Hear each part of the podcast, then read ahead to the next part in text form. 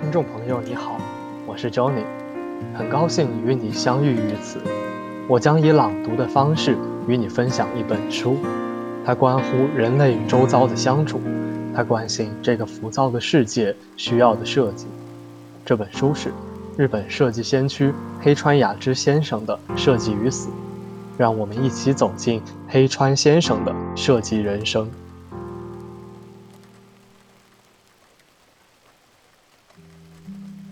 听美的言语。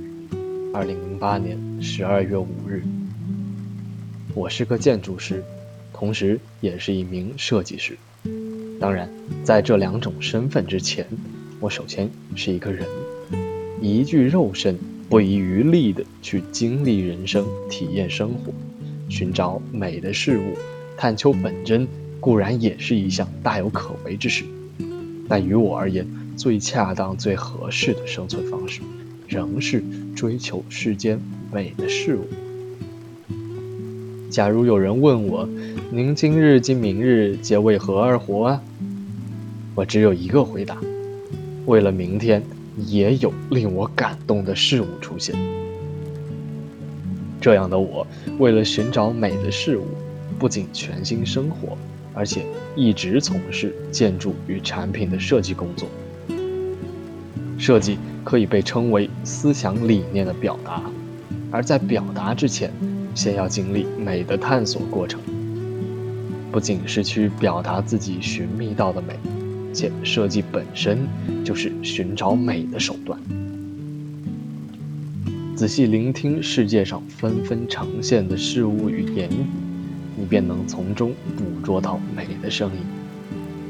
听着这些声音的倾诉。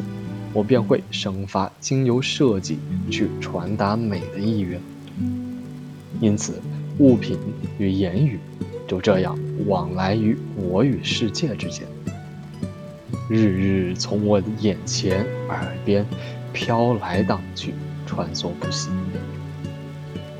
平素我既运用物的语言，又借助博客之类的文字语言，表达自己思想的结晶。